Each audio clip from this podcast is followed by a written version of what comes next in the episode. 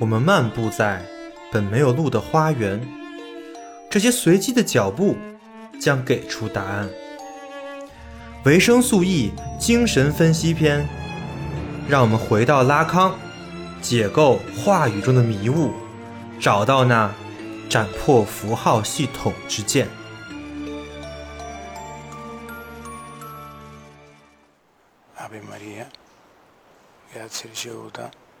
Per la mia famiglia.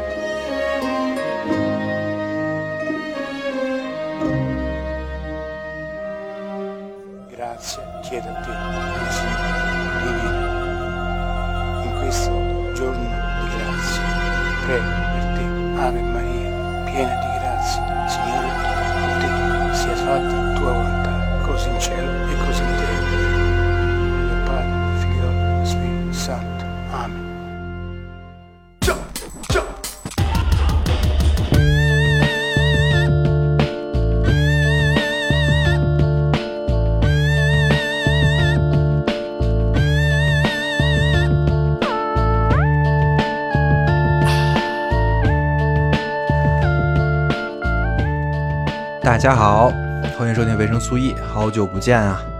啊，最近因为各种原因吧，耽误了一下，然后耽误了大概一个多月，没有录新节目，也跟大家说一个抱歉。不过本期呢，也是我准备很久的非常重磅的一期。本期呢，其实是一个新系列，甚至可以说是一个新播客。其实，只不过懒得做一个新播客啊，就放在这里了。我之前一直没更新内容，其实有很大部分原因也都是在搞这个事儿，因为我要做这一期和之后的几期需要非常多的准备工作，需要看很多的书。其实到现在我也没有准备好，但是我觉得差不多了，应该出一下节目了，应该缝一缝自己，把我现在学的东西和我看的这些东西，嗯、放在一起给大家讲一讲。本来这个东西我是想在讲完二十世纪重要思想、讲完维生素 E 所有东西放在最后的地方讲的。呃，我是想在最终维生素 E 进入这个领域，也就是完结篇啊。所以其实这对我来说是一个非常重要的事情。呃，讲完这个东西，维生素 E 就正式完结了。这个东西呢，就是精神分析。所以我们接下来讲的就是维生素 E 的完结篇，就是精神分析篇。但是不代表我就马上会完结维生素 E 这个播客啊。事实上，其实，呃，我讲东西嘛就是这样的，就是同步进行的。我二十世纪重要思想刚讲到结构主义，还还还差好多呢。啊，然后精神分析其实是必须要，就很多东西是结构主义里面就是带过的，是一些前置条件。同时，我经济学系列还没讲完，我政治哲学系列也还没讲完，对吧？所以其实大家都是齐头并进，然后只不过现在开了个新头而已啊，啊，没有什么，并不是说有什么特特殊的情况啊之类的。那为什么要开这个头，或者说我为什么要讲精神分析呢？或者为什么要把精神分析作为维生素 E 的最后的篇章呢？因为这个东西对我来说是有特殊意义的。现在看来，这个意义也是越来越明确了，因为这个意义其实指向了我未来的从业，或者说我未来的职业以及我未来的发展方向，就是从事精神分析，成为一个精神分析师，或者说引入分析师话语到我的生活实践当中去。我认为这是可能我未来一生的事业啊，呃，这是我在不断探寻、不断思考和学习以及观察之后，我最终得出的结论。呃，我之后应该不会变了这个结论，所以我也会向这个目标去前进。而这个本期播客呢，甚至是维生素 E 精神分析系列呢，就是这个前进的第一步。所以说，本期播客啊，与其说是一个知识类的播客，不如说是一期主人话语吧，一期宣言，或者说一期路标。希望能听到这期播客的朋友啊，起码能跟我一起看到有这么一条路径可以选，进而呢，可以跟这个跟这个播客以及跟其他的资料一起啊，我们去了解精神分析。啊，我希望大家也能成为我的同路人啊，这就是这期想做的一个事情。既然它是一个路标，那我们这期的内容就很明确了，就是来说明这是一条什么样的路。为什么在我看来，这个精神分析是我们现在迫切需要的一种话语实践，甚至是目前我们这个时代的时代精神啊？所以，它精神分析到底是什么？我们如果要做一个精神分析的基本理路，一个路径，最终呢会走向何方呢？这就是本期的内容。本期时长大概一小时，让我们慢慢来讲。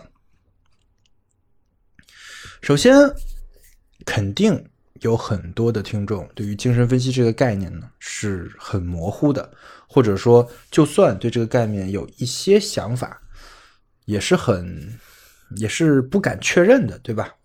那我想呢，首先一定要先跟大家介绍一下精神分析是什么。首先要下个定义，对吧？虽然定义这个词是很奇怪的。这个你学的语言哲学其实是知道的，但是没有一个这么一个解释，就不会形成一张解释的网，对吧？所以我们的解释的最开头就要解释精神分析这个能指。呃，我不知道大家会想到什么，我相我相信绝大部分人一想到精神分析就会想到弗洛伊德，还有荣格，甚至最近特别火的那个 MBTI，对吧？这里面都有一些精神分析的影子，或者说大家会想到。比精神分析更火、更广泛被使用在日常话语里的一个词儿——心理学，对吧？其实很多的对精神分析的理解呢，在我看来都是一种误解，而且这些误解是我们日常话语中经常会出现的，在我们的话语体系内，甚至已经成为某种意义上的真相的误解。呃，我就大概把这几个误解都放出来吧，然后连在一起，跟大家讲一讲这些误解都是什么，以及或者说在我看来应该有的理解是什么。那第一个呢，在我看来不算是一种误解啊，但是是一种是一种片面吧，就是精神分析是心理学的一个分支，或者说精神分析是心理学的一部分。这在我看来是特别普遍的一种认知的这种想法啊，也是最难被解释出来的。因为在当前的社会语境和大学话语之下，精神分析很难说它不是心理学的一个分支。毕竟心理学确实有精神分析相关的内容，甚至它被包裹在一个叫做心理动力学的一个学科里啊。这个心理学只要是心理学专业，可能都得学这个东西啊。当然，不只是心理。动力学其实精神分析的非常多非常多的内容被教条化的归置在了当代心理学的各个学科里，甚至各个方法里。但是我要说，所有的这些规制、这些简化、这些科学化精神分析的方法都是错的。换句话说，如果说心理学这个学科里面里有精神分析的内容的话，那这些内容一定是错的，一定是。偏离精神分析的目的跟它的内核的，为什么呢？因为心理学这门学科的前提，在我看来就是错的。那心理学跟精神分析是什么关系呢？其实是一种缝合的关系啊，就是心理学力图把精神分析缝合在它的体系里边。那我为什么说这是一种误解或者是一种片面呢？是因为这种缝合是必定失败的。就是心理学跟精神分析两者，在我看来，它背后的前提与预设的本质就不一样，所以它是注定失败的。所以现在的心理学成了一种特别奇特又特别恶心的玩意儿，就是什么心理动力学啊，甚至一些行为主义来缝合精神分析的这种想法。当然，这不是心理学第一次缝了，对吧？这个学科，心理学这个缝学科本身就是一个缝合怪。它不但缝精神分析，它还缝哲学，它缝存在主义，他还缝结构主义啊！他每次对于哲学的缝合，都形成了一些特别恶心的玩意儿，什么存在主义心理治疗什么的，千疮百孔，全是漏洞啊！这个都不用我多说，其实学心理学的同学自己应该是最有感受的。就是别的大学的学科，你靠一些教条话语，它起码内部是自洽的啊，心理学内部做不到自洽，因为。他学的东西本身就是矛盾的，充满碰撞的，因为它是不同体系的强行融合啊。所以说，与其说精神分析不是心理学，不如说心理学本身它也不是心理学。心理学是一个特别大的框，你知道吧？这个框里面没有什么同一性的，是各种各种不同的东西。其实维生素 E 做过的最争议最大的一期播客，就是批判 Know Yourself 那一期播客，就是但在那期里面，我还不敢说我对心理学这个这个这门学科有没有什么想法。我当时还说的是，呃，这种把心理学庸俗化的这种形式是有问题的。后来我想，不是啊，根本就不是，是上梁不正下梁歪啊，对吧？上梁不正下梁歪，老黄黄鼠狼生耗子，一窝不如，不是。完了，我也不知道是哪个歇后语了，反正就这意思啊。所以说，其实从上面就是歪的。这个东西，我不知道有没有人真的相信这套玩意儿。你学心理学，真的相信你学的这套玩意儿吗？那我觉得你也太笨了，看不出里面这些玩意儿的的的的愚蠢吗？所以这期也是对那个 No Self 那期做个补充啊。那一期骂的太轻了啊。呃，如果说你觉得，嗯，你还是特别相信那套东西，那你再听一听我的这些补充啊。那我们从福柯的谱系学上说啊，啊，精神分析创始人是谁呢？弗雷德，大名鼎鼎的弗雷德，对吧？精神科的医生，创造了无数的概念，无意识、潜意识啊，什么全都是他搞的啊。那心理学的主祖神是谁呢？不是弗雷德啊，应该是冯特。一八七四年，冯特写的一本书叫做《生理心理学的原理》，这本书是公认的，标志着现代心理学诞生的一本书。那什么东西呢？你去看看这本书啊，《生理心理学的原理》，它是把你心理学当成一种生理现象在研究的啊。所以从一开头，这两个东西就不在一个发生学机制上面。弗洛伊德是一个继承了哲学传统的，而冯特呢是继承了科学或者说继承了实证主义传统的。那冯特到底干了啥呢？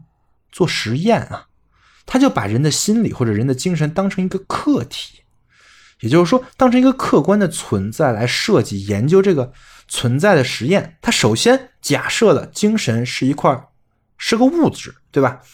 所以呢，我就可以把它来拿捏，来把它各种各样的变换来观察它，来站在一个客观的视角来观察它。通过什么？通过实验啊！这就是心理学的起源。你听着就知道，好像这哥们儿这套课脑子有点问题，不太好用，是吧？啊，嗯，这这只要只要你学过，就是只要你听了维生素 E 之前的这些这些节目，你就知道为什么我觉得这个老哥脑子不太好用了。不过。后面啊，有就有一些聪明人啊。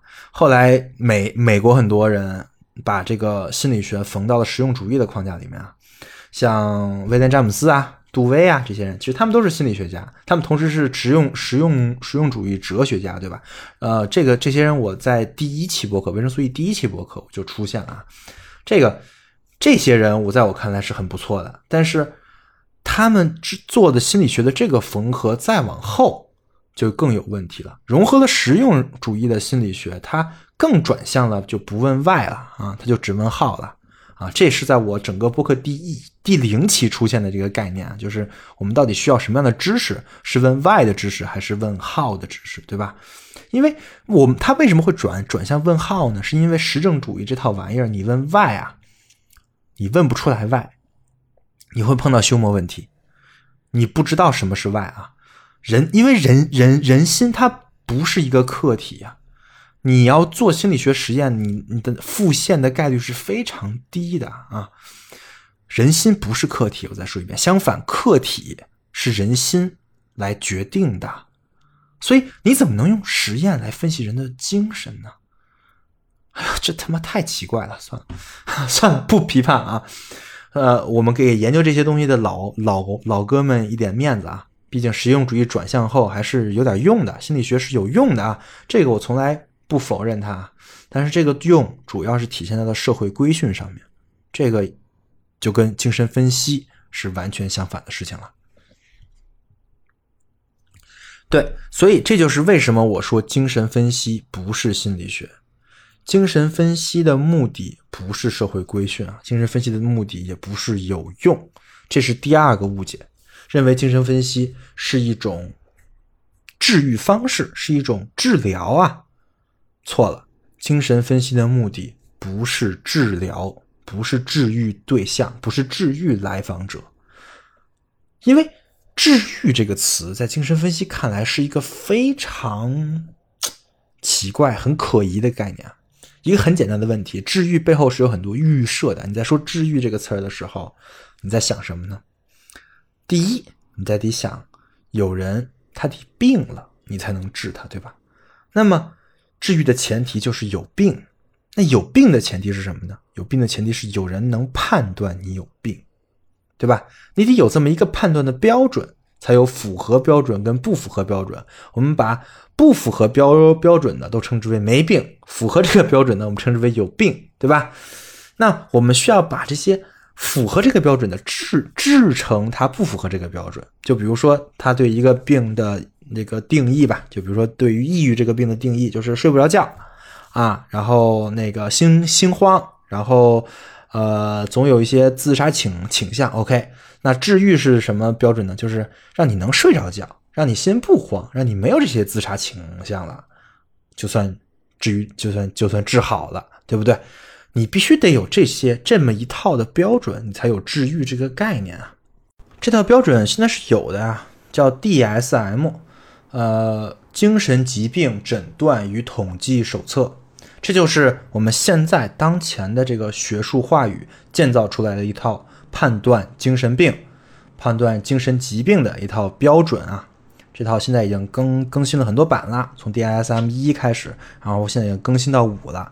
啊，这里面这个事儿可多了。你要是通过谱系学研究它一下的话，你就会发现这里面混杂着各种各样的玩意儿啊，什么什么制药商的利益呀，资本主义的发展啊，可有意思了。以后啊，我也就在我今天不是想做这个批判，所以我也不想讲讲这玩意儿到底有多么不靠谱。不过归根结底，它是一套标准啊。但是呢，在精神分析的视角下，尤其是在拉康派精神分析的指导下。这套标准就是很可疑啊，就就很扯淡啊！当然，根本不需要精神分析的视角，你只要站在后现代哲学的视角，或者说后结构主义的这些视角，那批判这类的标准，那真是常规操作，对吧？代表人物米歇尔·福柯啊，所以我们一般认为这种标准本身就是充满了冲突、不一致性，被各个目的强行缝合的产物啊！所以按照这套标准来判断。是不是能治愈？是不是治疗？这绝对不是精神分析的目的，这是心理学的目的啊！这种治愈是一种规训，而当代心理学最大的目的之一就是这个，就是让人适应社会啊，让人适应我们现在这套符号系统。为什么要适应呢？为什么要适应啊？这个事儿，心理学不太 care，当代心理学不太 care，也就是不太 care why，对吧？那他更 care 的是 how 嘛，就是如何治愈你，哎。只要你被治愈了，能够正常的生活，哎，心理心理学就 work 了啊。所以，所以心理学很多东西是是是是一种 therapy，对吧？是一种治疗，是一种疗法，对吧？啊，那一般的方法是什么呢？吃药啊。但这个药不管你是什么，为什么不适应？不管药根本不管你你的问题发生的机制跟原因是什么。它是干嘛用的？它是来阻断的，它在阻断你的不适应，就是让你感受不到你的不适应。我再说一遍啊，药物的作用是让你感受不到你的不适应，这就行了。这其实是一种隐喻啊，这个药其实是很多的东西，它你都你都你都可以把它当当成这个药。现在的心理学它也是一种隐喻啊，难道抖音刷刷短视频不是这个药吗？你去玩玩游戏不是这种药吗？一样的，或者说，或者说喝酒，喝酒，其实跟药其实一个效果啊，对吧？这是我们使用这些事情的这个目的啊。其实我们的目的非常明确，对吧？但是精神分析不是这个目的啊，精神分析不是这样的。精神分析是要停留在 why 的这个层面的，就是要把问题还原到为什么，还原到原因这个层面来，把这个问题这么呈现出来。完成到这一步，精神分析基本上就结束了。所以，精神分析的目标不是来治愈疗来访者啊，而是来寻找你症状的原因。所以，它是一种解谜活动。它解的谜就是主体的症状之谜。你这个人为什么内向？为什么外向？为什么对某些事情恐惧？为什么会出现抑郁的情绪？这些东西除了生理上的一些气质性的变化之外，还有什么是造成了这些事情的？啊，除了你把这个事情推到什么激素啊这种事情之外，还有没有什么别的更让人接受的解释？这是精神分析要做的。当然，那那就可能会有人问了，说那精神分析是不是就没有什么卵用啊？因为它只把原因呈现了，它不给解决方法，那有那有什么用呢？对，其实这跟缝合了实用主义的这个心理学是不一样的。心理学，我不管它它它它的这个前提是什么，起码它 work 这个事情我是认可的，而且这个 work 在很多情况下。它真的是有点用啊，比如说它对防止人自杀呀这些事情，它是有用啊，对吧？嗯，心理学是为了有用而存在的，这个有用在社会上各个层面都有体现啊。注意，我不是在阴阳怪气啊，我是说真的啊，它还挺有用的啊，而且在某种意义上来说，你就比如说你现在做社群运营。就是想做一个 A P P，或者说像互联网产品的社群运营，你就很喜欢找心理学专业的，对吧？这样它可以设计一些什么付费转化呀、流量漏漏斗啊，可以使你的这个产品营收更高啊。这就是就是有用，真的是能让人呃能让你的产品营收更高。像像做知识付费的，好像也喜欢找一些心理学的这些这些专业的人，对吧？然后其实就是通过心理学的很多总结出来的所谓各类效应来控制一下。啊，然后，但现在当代的这个工业啊，或者说尤其是互联网体系里充斥着这样的东西，包括什么市场营销学里面，市场营营销学有很多东西都是借用心理学里面东西，对吧？所以我听到过很多所谓的互联网从业者，他们认为啊，但是我认为是个笑话，但他们认为是真的，就是一个产品经理必须要懂心理学。他其实说这句话的人，既不懂什么是心理学，也不懂什么是互联网，也不懂什么是产品经理啊。因为产品经理靠的不是所谓上心理学教科书上这些效应，而是对自己建构的这个这个场景的理解的程度。这个理解一定是外层面的理解，不是号层面的理解。所以，如果你真的停留在那说说要我要看一些心理学的书，然后把这些效应用在我的日常生活上当一个工具。但是其实是骗傻逼的，嗯，我声音小点说啊，那傻逼有两种啊，第一种是用户啊，啊，确实是有这样的用户，就是就是，但是我不太喜欢跟他们打交道啊。还有一种就是领导，对吧？啊，好，我扯扯远了，我们回来啊。说了这么半天，那精神分析有什么用呢？在我看来啊，给出一个事情的原因，至少有两个作用。第一个作用呢，就是这种对于原因的解释本身一定会起到对于症状的一些转移跟变化的。一个高明的精神分析会导致两种情况。第一种情况呢，就是来访者或者说请求者啊，他认可这个分析家对于他的分析结果，觉得说的哎就对啊，是他就是这么回事啊啊。这种情况对于原因的理解，可以使来访者或者说请求者。明白他症状是怎么回事，会有会会对他接受这个症状与与这个症状共存是有帮助的，甚至按照齐泽阔来说，就是可以能做到享受他的症状，不再把这个症状当成一个问题，不把不把它当成一个需要解决的问题。其实从这点开始开始看呢，其实是一种缝缝合嘛。我把我的症状跟我我缝在我缝在一起了，我不觉得它是问题的时候，其实。就可以了，我觉得就足够了。这是这是第一种可能精神分析达到的效果。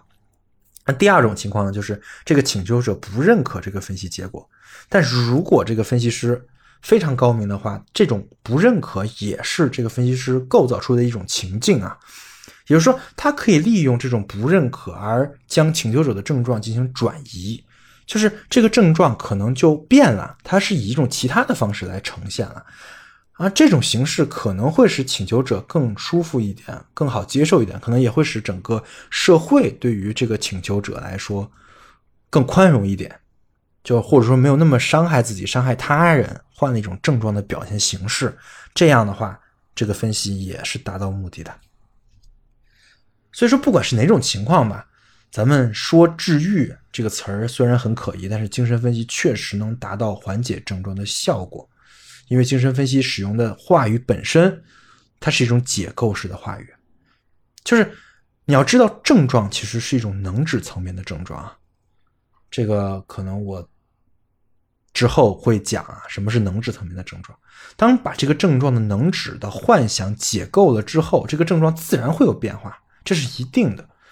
但是其实后期拉康也认为，其实人的主体性也就是一种症状，它是建立在症状跟幻想之中的。如果你一直解构下去，那最终就是主体性的消解啊，人就不是人了，对吧？但是这是后话。但是对于分析家而言，一定要明白，你要做的事情就是在解构这个症状，然后要明白什么时候应该停止啊。要要要停在一个地方，就是就就如维特根斯坦所说啊，一切的解释必须有一个终点，就必须有一个停在的地方。你要你要确认这个停在哪哪里，这个很重要。那这都是后话，这个我们精神分析系列后面一定会讲到。嗯，我们刚才说了半天是精神分析对于主体的第一个作用啊啊，第一个作用是。一个很固定场景的，就是分析师对来来访者这个场景的。那第二个作用就不这么固定场场景了，它其实是一种社会结构性的作用，就是分析师不只是一个实践行为，而是一种话语啊啊。所以说，这是一这是另外一个误解，就是误解，这是我们说误解三啊。这个误解就是认为精神分析其实是一种特定场所才能使用的话语。是一种，是一种只有呃医生跟病人之间交流才使用的话语，不是的。精神分析不是一种特定场所才使用的话语，而是一种普遍性的话语。精神分析不是一种只是在大学或者说在医学这个领域里的实践，而是普遍存在的，甚至是从古至今都存在的话语。最代表精神分析师话语的人，古代苏格拉底啊。对吧？苏格拉底的诘问法就是精神分析话语的一个一个原原型啊。那分析师话语到底是做什么用的呢？是一种对抗和一种缝合。这个其实是拉康后期第十七期研讨班跟第二十期研讨班的内容。第二十期是那个很著名的研讨班，就是那个 on go，就是可以翻译成 re 啊，就可以翻译成再来一次 return 啊啊。就是那个研讨班，那个那个其实是拉康最需要读的，就是学学学习精神分析最需要读的研讨班的一个啊。在在这期研讨班跟研跟研讨班十七里，拉康其实分析了四种话语结构。这四种话语结构分别是主人话语、大学话语、议政话语跟分析师话语。在拉康看来，这四种话语是有各自的结构的。他用了一个数学型。一个很巧妙的置换的形式，把这四种结构用用用用数学或者说用这个代数的形式来表示出来，然后他会告诉我们，其实这四种话语是会有相互牵制跟相互转换的。这个问有点复杂，我不多展开。不过可以说的是，在这个如果是在拉康的这个体系里，那分析师话语是必不可少的。它是在这个结构里是用来帮助议政话语来对抗主人话语的，它是大学话语的反面啊。我不知道这个你能不能理解？这它有四种话语，对吧？主人话语、大学话语、议政话语跟分析师话语。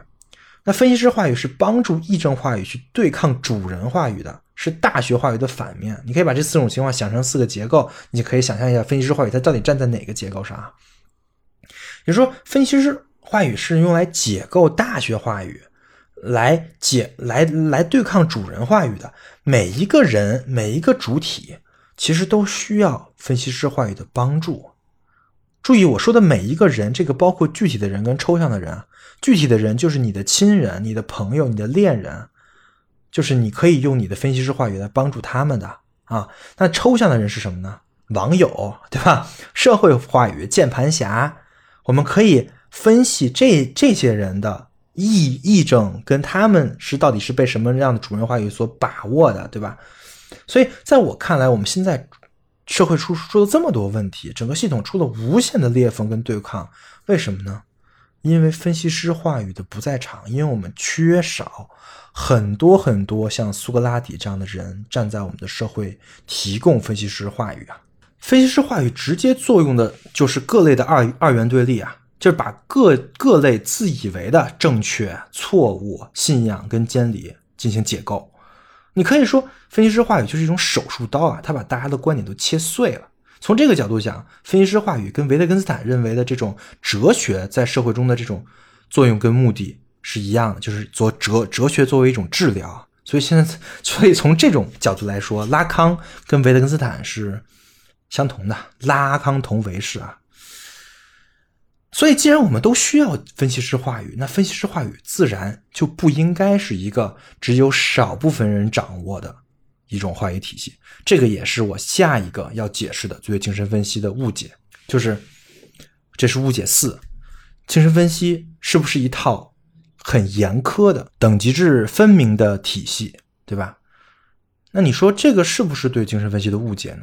其实，在目前看，可能也不算，因为自弗洛伊德以来。这个精神分析确实是一套很森严的等级制，成为一个分析师是有门槛的，而这个门槛现在是由是个什么世界精神分析学会那里是定是定义的啊，它是有明确的字面意义上的教条的，这个里面包括了，就比如说你要读哪些理论啊，你要找几年督导啊，所以精神分析的理论其实大家或多或少都看过，比如说像弗洛伊德的呀、荣格的呀。啊，啊拉康的可能看的少啊，对吧？但是像什么比昂的呀，可能大家都看过啊。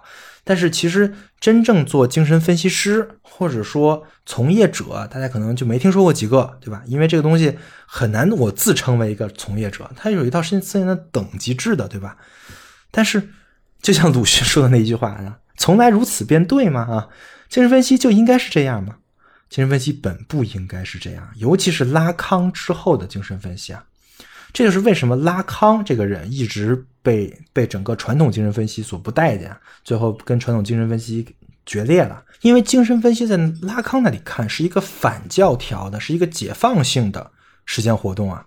那你搞一个教条的等级制过来，还给大家排个先后顺序，你你你是分析师，你不是，你是督导分析师，你是预备分析师，那这是怎么回事呢？对吧？拉康的原话是这么说的：分析师的授权只能来自于分析师本人，来自于分析师的欲望。所以，任何的其他的，是不这种符号秩序的这种教条的这种等级制，本质上你都背叛了拉康啊。这也就是为什么拉康说他自己不是拉康派。因为你一旦说自己是一个什么什么派，那肯定就是拥有了一套共同的一套符号，或者是或者是一套教条啊。这个教条一旦出现了，那你就不是拉康派了。哎，这个是不是很有意思？但是这同时又带来一个问题啊，就是其实这套符号是有用的，对吧？就跟我刚才说心理学一样，我我也承认心理学有用，我也承认这套这套这套等级制的符号是有用的，因为每个标签的作用都是快速识别。你在你对这个人一无所知的时候。你怎么能判断他是不是一个分析师呢？对吧？或者说，你你如果想做一个分析师，你怎么判断自己是不是一个分析师呢？嗯，这个其实是需要一个判断依据的，而这些所谓的等级制啊，其实就是一个判断依据啊，就是这么一个，就是干这个用的啊。但是那那可能会问啊，你说不用这些东西，还能没有什么别的办法吗？我觉得是有的呀，这也是我正在做或者说想要做的事情，就是我们可以来创造一套属于分析师的评价体系，或者说不是体系的体系啊。在我看来，这种东西才是最符合拉康的对精神分析的理解的。既然说到这儿了，我还是回到精神分析这个概念。其实这也是另外一个误解，就是精神分析这个概念的一个最大的误解，就是大家认为精神分析这个概念它内部是统一的。这不是啊，就跟那就跟心理学的内部不存在统一性一样，精神分析的内部的统一性也是很可疑的。精通精神分析的很多的学派的观点，在某一件事情上的观点可能是完全不同的。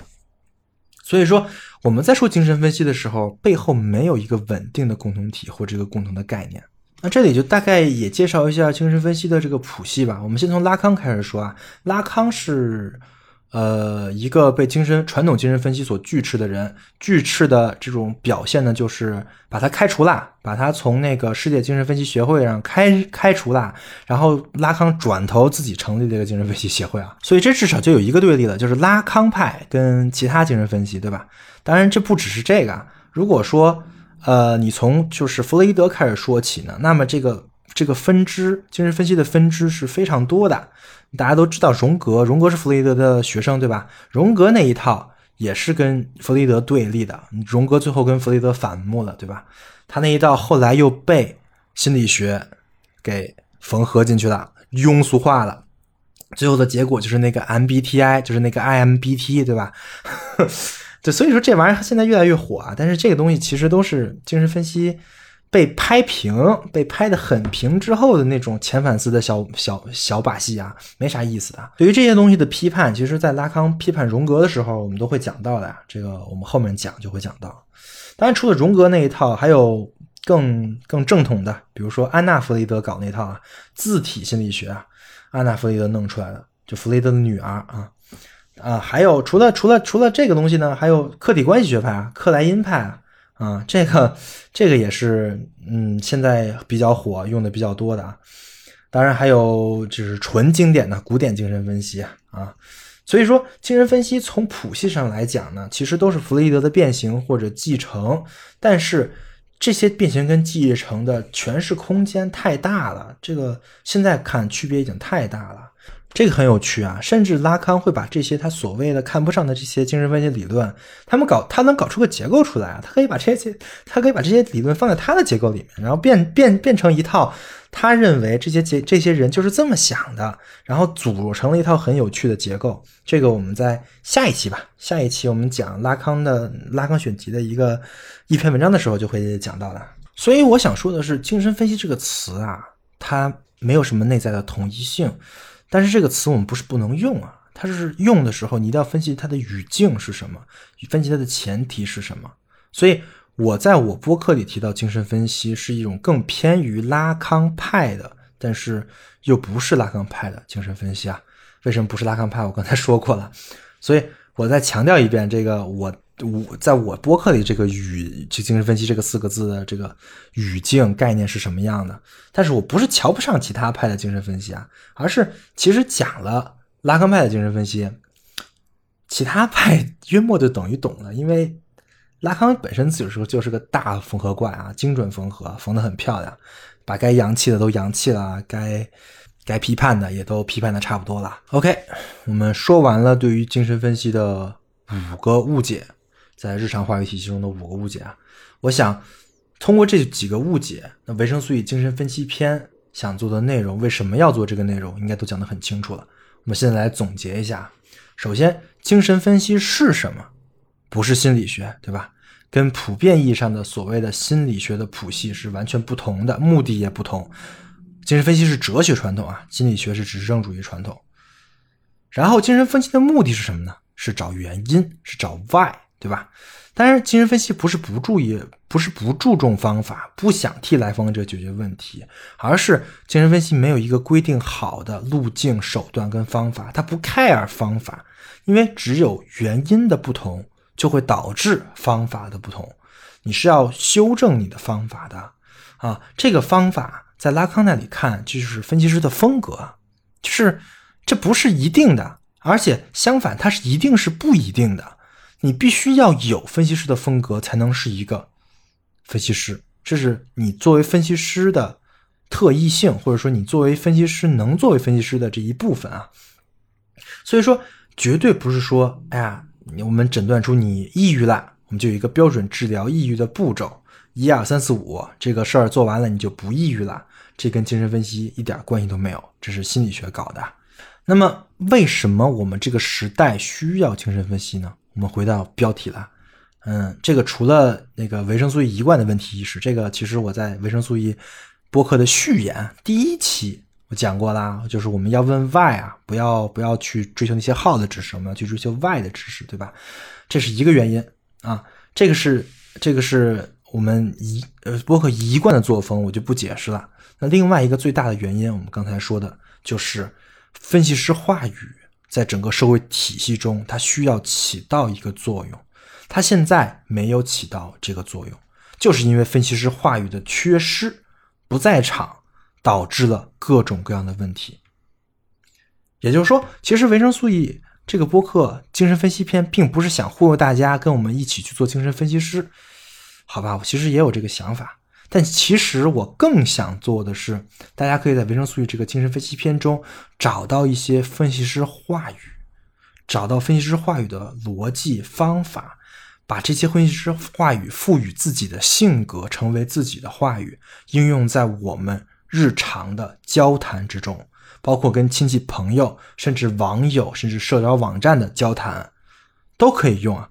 我们想用分析师话语。去解构当前的很多的话语，很多的意识形态。我相信的是这一点，就是分析师话语是有用的。随着分析师话语的逐渐在场，整个社会的话语结构可能都会产生一些根本性的变化，从而对于我们每个人的生活产生很大的改变。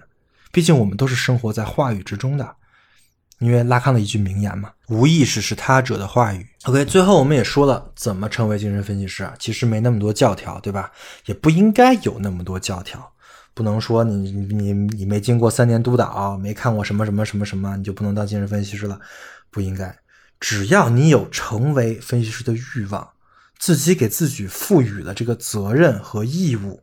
你就可以是一个精神分析师了，就可以运用精神分析师的话语去解决一些问题了。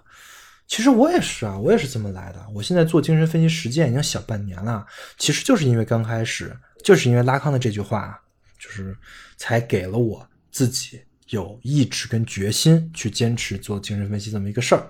我现在也算是有一点分分析经验了吧，也希望在后面的这些节目里把我的一些精神分析的经验啊分享出来。其实拉康派精神分析，他做精神分析跟来访者做精神分析，对于精神分析师的目的其实就是一个，就是我也要培养分析师啊。就是分析结束，其实就意味着来访者自己也具备成为分析师的能力了，就可以成为一个分析师了。其实这是拉康派解解决来访者症状的一个方法。当然，我们必须要承认，这种自我赋权里面。蕴含了很多危险呀！你自己认为自己是分析师，别人认不认呢？对吧？那有啥用呢？你要别人不是不认，那有那有啥用呢？对吧？所以，作为精神分析师，一定是要有前提的，就是你在他人眼里是大家者啊。你的来访者和你交谈的人，你想用分析师话语去改变的人，他们是要听你的话的，他会们要把你的话语当回事儿的。嗯，必须得是这样啊。为什么呢？拉拉康又有一句名言：“移情是分析开始的时刻。”什么是移情啊？就是把你当大他者了，就是把你当他的希望啊。这样的话，分析精神分析的活动才可能有效的进行。但这种他人对你的这种看法，其实很多时候是建立在现有的符号系统上的，就建立在你身上的 title 上的，对吧？你可以想象，如果你抛离了你身上的这些 title，那还剩下什么呀？你剩的东西还足不足够让人别人认可你，认可你到这个大他者的位置上呢？其实从这个角度来说，成为分析师反而是更难的呀，对吧？你你你要是按照那个所谓的这种等级制，你上来，你好歹有个等级制在你身上当你 title，让别人让让所有认可这套等级制的人把你当大他者。那你要是没有这套等级制，那别人怎么认你呢？对吧？这个事儿其实也是维生素与精神分析篇想致力于解决的问题。那既然是导论节目呢，我就大概介绍一下维生素与精神分析篇要讲什么，接下来的内容是什么。其实很明确了，因为我们这个时代需要精神分析，需要分析师话语。那维生素 E 叫提供出分析师话语，提供出大家可以了解并且学习的分析师话语，给大家做一个精神分析师的入门和一个成为分析师的路径。好，那这个路径是什么样的呢？我们要怎么开始我们的精神分析之旅呢？很简单啊，在我看来就是四个字：回到拉康。在拉康的年代，他喊着回到弗洛伊德；在我们的年代，是时候要回到拉康了。为什么是他呢？因为在我看来，拉康是目前精神分析这个领域的集大成者，也是整个思想界啊最后一个，真的是最后一个了。黑格尔式的体系精神分析师跟哲学家。呃，有一本书，我建议大家去看一下，是李新宇老师翻译的，那个霍恩肖肖肖恩霍默写的，叫做《导读拉康》啊。这本书最后有一个彩页，这个彩页是李新宇老师自己画的，他画了一个拉康思想的源流图，就是一个谁影响了拉康，拉康又影响了谁的一个很大的谱系的图。这个谱系图基本上把人类理智史上大部分思想都画在里面了。在拉康继承的思想里面有古典哲学、观念论、存在论、语言哲学、语言学、现象学、结构主义、存在存在主义、后结构主义等等这些思想啊。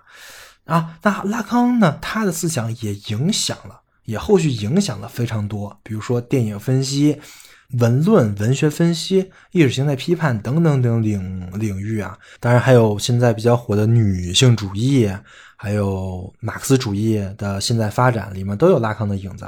所以说，为什么精神分析篇是维生素 E 的完结篇？就是因为威毅本人觉得啊，哲学讲到拉康已经已经已经是头了，已经是一条很通顺的路径的终点了啊。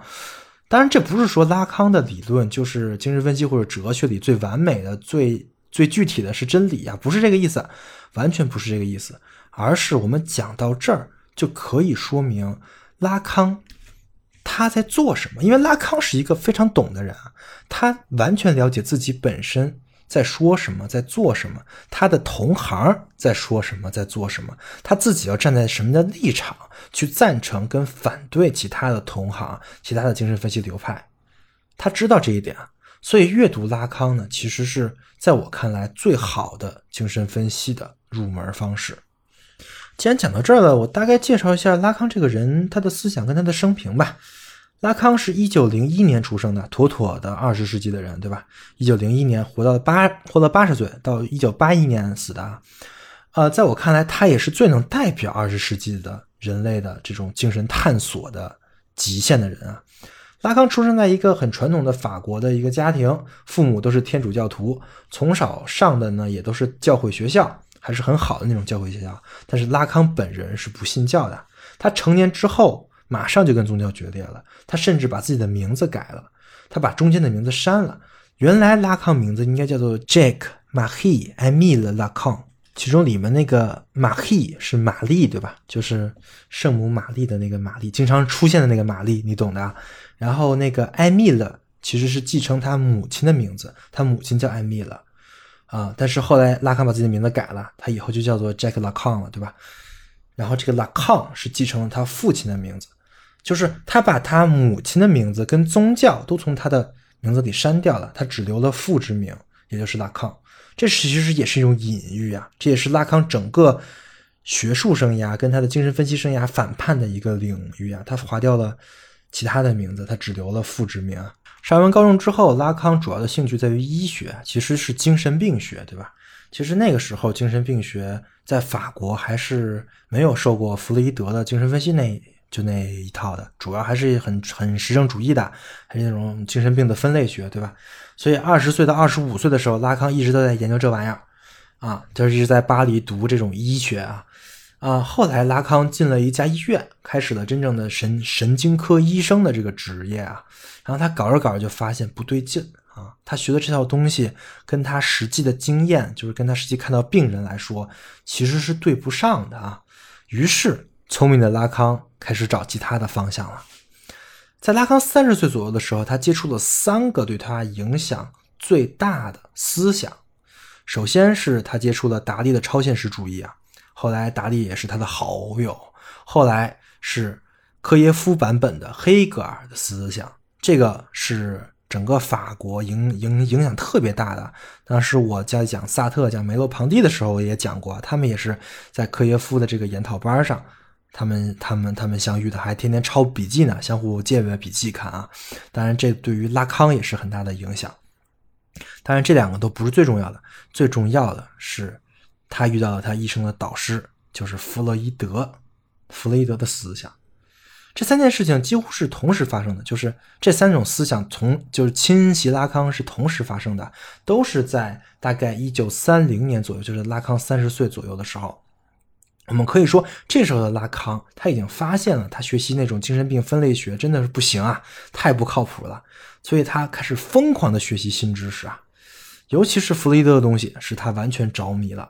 拉康在博士论文里就写了浓浓的弗雷德的影影子。他当时在分析的是偏执狂啊。当时他还把他的博士论文寄给了弗雷德，那弗雷德没理他，给他很礼貌的回了个明信片，表示啊，你的论文我收着了。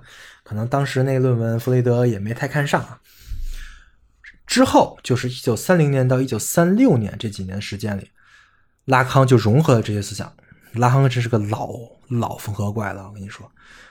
早期思想就这么逐渐成型了。一九三六年，在一个精神分析的研讨班上，他提交了一个现在最著名的一篇论文，就是镜子阶段。写完这篇论文之后，他正式开始作为精神分析师开始执业。原来他是个精神科医生啊，在在医院里做实习。后来他成为一个精神分析师了。但是好景不长，我们都知道，在一九三几年的时候。有战争的阴影，对吧？战争阴影已经席卷全欧洲了，而法国呢，又是离大纳粹德国很接壤的一个国家啊，所以当时很快又进入了战争状态。后来又很快沦陷了，这个大家也都知道啊。但是，所以说，基本上到一九四九年，就是恢复整个法国的生产秩序之后，快五十岁的拉康才又一次提交了他的镜子阶段那篇论文。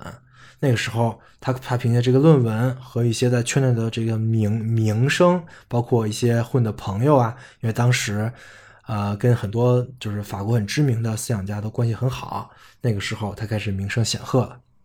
其实那个时候，他算存在主义者吧。镜子阶段这篇论文其实是对于“存在先于本质”这句话的一个非常重要的理解跟诠释啊。那个时候，他也跟萨特啊、波伏啊走得很近啊。但是后期拉康就转向了，他一个人其实就经历了法国整个的存在主义、结构主义、后结构主义的整个一套思潮的思想范式的转换。从一九五一年开始，拉康开始开研讨班，开始教学啊。刚开始的研讨班其实就是在拉康自己住的地方，在自己住的客厅里开始的。呃，最早期的是有两次研讨班，但是后来呢，听的人越来越多。拉康呢，最开始就从五三年开始就把这个地点换了，把这个地点换到了医院里，就是他一个他跟他合作的医院啊。从这个时候开始，这个研讨班就变成了我们说的那个研讨班。因为一提起拉康的话，一定最著名的就是他的研讨班了啊啊！从这个时候，一九五三年到一九八零年，拉康就是基本上，因为一九八一年是拉康去世嘛，对吧？就是一九五三年到一九八零年的拉康去世前，几乎每年拉康都会以不同的主题来办研讨班这些研讨班就是拉康为我们留下来的最主要的内容。有人整理过啊，一共二十七讲。这二十七讲研讨班里面，就是拉康的全部智慧了，还有拉康的一些变化，早早期思想、中期思想、晚期思想的秘密都在这里边。本来这些研讨班并没有公开的发表。也没有变成演讲稿，呃，但是因为拉康在做的时候越来越火呀，整个法国知识界都知道这么一个人了，然后大家去听的人也越来越多，成为一个知识界的焦点了。那研讨班呢，也要逐渐要扩容，去更大的场地上去啊。拉康其实自己是不想出书的，也不想整理自己的内容，他认为做精神分析。只能通过言语，也就是说出来的话语啊。他说这才是精神分析的唯一媒介。所以其实拉康也并没有委托任何人把他的东西带出他的研讨班，然后也没有委托任何人把他的东西形成一些东西，形成一些文字啊，或者说一些录音录像给大家看。但是呢，因为因为讲的太好了啊，然后听的人都感觉受益匪浅，然后不听的人就感觉很神秘啊。所以其实就坊间就流传出了很多神秘的小册子，因为你也不知道真假呀，你也不知道，因为没有一个官方跟你说这个册子上写的是对的，是错的啊，是拉康每一句都是这么说的，还是就这个人记漏了，还记差了，不知道。但是这东西大家就喜欢看啊。然后还搞得挺火的，一时间就鱼龙混杂，这玩意儿就特别像地地摊文学。因为我当时买地摊文学的时候也是，就是大家都写的是金庸、古龙，是吧？或者什么渣查庸啊，我也不知道到底是谁，然后就就就买了。我想当时估计都是这样的。直到一九七三年啊，拉康官方授权了他的女他的女婿，就是阿兰米勒，对于他的这个研讨班进行了整理。多说一句，这个女婿现在也是一个著名的拉康派精神分析师，然后也在各个地方很活跃，尤其是在推特上面很活跃啊。前两天还给一个色图点点赞啊，还挺有意思的。不过，其实这也是很多争议的地方，就是拉康授权了他女婿整理他的这个研讨班，但是你也不知道啊，这个阿兰米勒有多大程度能代表拉康本人呢？这也是有质疑的。而且，拉康他不想把他的研讨班的这些东西文字化，呃，这也是有道理的，因为一旦这么书写化的表达是有损失的，对吧？所以说。这些东西都导导致了这个研讨班已经变成了一个很神秘的东西。还有就是米勒老哥啊，其实这个人他整理的能力也有限啊，着着实有点慢。至今为止，由他出版的只有九个研讨班，当然有中中英文的，这就这这些都是，呃，还是就他出版了的都还是挺好的。但是剩下的那些研讨班，因为我们说的有二十七个研讨班，剩下的就是一些坊间流传的啦。一些小小册子啊，主要是法语的，所以其实中文读者或者说我们就是使用中文做母语的人阅读拉康是非常困难的。原因也就很简单，第一，你首先得懂法语啊，就是如果说你不懂法语的话，你只能看那九个研讨班，剩下的那些你就很难了啊。就是像我的同伴，他看拉康啊，他看机翻的，就是把把。法文录到那个翻译软件里吧，然后摁一下一键翻译，然后他就再寻思这每句话什么意思。这个不是一般人能做到的，这个太难了。当然，这只是难点之一啊。第二点就是拉康在他的文里面有太多的隐喻跟阴阳怪气了，就是你要读懂它，你必须有非常多的前置条件，所以说一定是需要有人给你做解释或者解读的，不然的话，其实就非常容易误误读啊啊。然后我也希望维生素 E 的精神分析篇可以成为这么一个呃入门的材料吧，成为一个很重要的路径，很重要的入门拉康的路径。当然，除了研讨班之外呢，另外一个非常重要的文本是拉康选集，这个就是一本书啊。这拉康选集是拉康自己选的，就是自己调的这些文本顺序。里面的内容呢，有的是他研讨班上讲过的，有的是他参加各种的会议、精神分析的讨论里面的发言的稿子。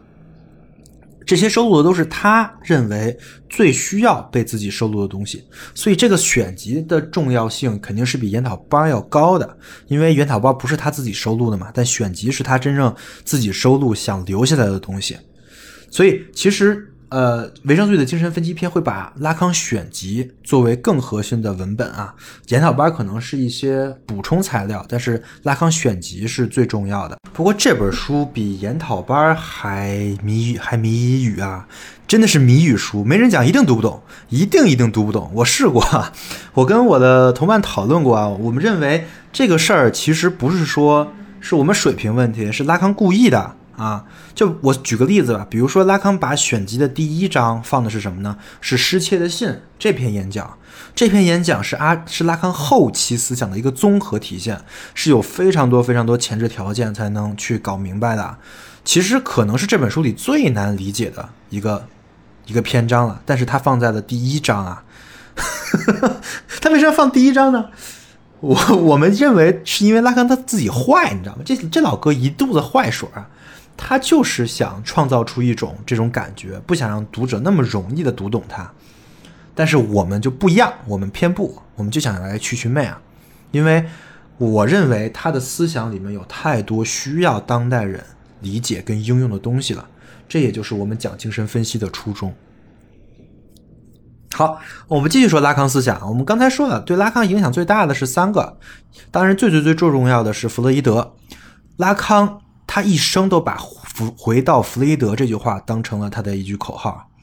为什么要回到弗洛伊德呢？那顾名思义，就是当代的那些精神分析啊、心理学啊，他们的理论，他们都偏离了弗洛伊德，对吧？不然你不用喊回到弗洛伊德。也就是说，拉康会觉得你们这帮搞心理学的、搞精神分析的，你们欺师灭祖，你们把弗洛伊德的原意给扭曲了。只有他拉康啊，是真正理解弗洛伊德的人。当然，我们刚才说了，弗洛伊德是整个精神分析的创始人，是始是始祖，所有人都在解读弗洛伊德，对吧？那为什么拉康觉得他才是理解的那个，而不是那些什么大众心理学呀，或者说呃什么客体关系学吧，克莱因，或者说像荣格什么这这帮人的解读呢？对，这是精神分析的核心问题。这个也是我们讲精神分析的一个主要脉络。也就是说，我们说回到拉康啊，但回到拉康并不只是回到拉康，而是要回到拉康跟他的引用、他的论敌，他赞成什么，他为什么赞成这些事情，他又反对哪些。这个人经常阴阳怪气，拉康 就是一个阴阳怪气侠，你知道吗？所以我们就得知道他哪句话是在阴阳怪气，他哪句话又不是，他真正的想说的是哪些？他阴阳怪气的目的又是什么？他在嘲讽什么？他的嘲讽的点在哪儿啊？所以这就意味着你读拉康不能只读拉康，还得读那些拉康看不上的理论，不然你不懂啊，你根本就不懂拉康在批判什么，对吧？其实这个也是在回到拉康的这个范畴里的。好，我们大概介绍了一下拉康的生平跟拉康的一些思想脉络。那其实，在介绍里，我也把精神分析篇如何回到拉康也都讲出来了。核心文本就是拉康选集嘛。那回到拉康呢，我们就按照拉康选集的这些这些内容，我们把它们重构、重新解读跟诠释一遍，把它们讲出来。这就是维生素 E 精神分析篇想做的事情，就是这么简单啊。那我总结一下哈。我们知道我们的问题是什么？我们的问题是现在我们缺少分析师话语啊，分析师话语的不在场导致的各种各样的社会问题。那我们自然也就知道我们的解决方案是什么，就是重构分析师话语啊，使分析师话语变成一种对抗性的力量，可以可以在我们的整个话语体系中占到很重要的地位。那实现路径是什么呢？实现路径就是祛魅拉康，回到拉康啊，把拉康的每一句话好好讲明白。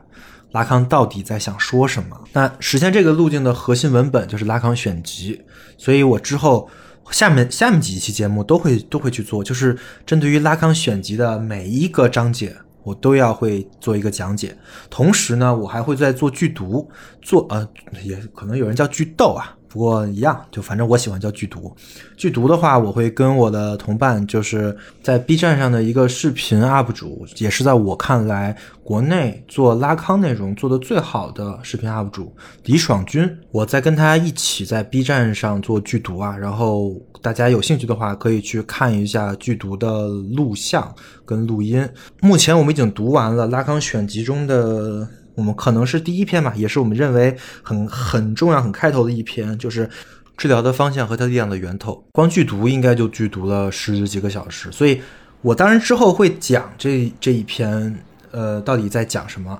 但是如果说大家觉得我讲的太慢，或者说想跟着我们一起剧读的话，也可以去看那个剧读的内容，因为我也是从那个内容里开始学习，然后最后总结出新的播客的内容的。好的。这就是我们维生素 E 精神分析篇到底想做的事情了。我相信以上的信息作为导论是足够的。我也希望大家如果对我想做的事情有兴趣的话，可以跟我一起，因为做这个事情是需要同伴的，而且同伴越多越好。但是做这个事情是很难的，因为呃，不管是阅读拉康也好，还是去做精神分析的实践也好，都需要。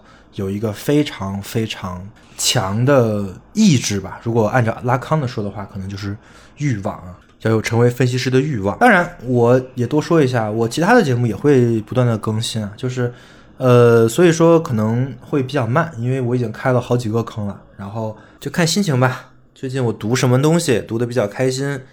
比如说我读经济学读的比较开心，我就会更经济学的；如果读哲学比较多的话，或者读结构主义比较多的话，我就更更结构主义啊。啊，读语言的话，我就更一更语言哲学。啊，看吧。不过精神分析篇，我觉得还是能保证频率的，因为我每周应该会固定的去去剧读那个拉康选集，然后每剧读完一篇，我就会更新一篇精神分析篇，所以这个大家应该是放心，以后不会断更的。好的，那就说到这儿吧。以上就是本期维生素 E，我们下期再见。E.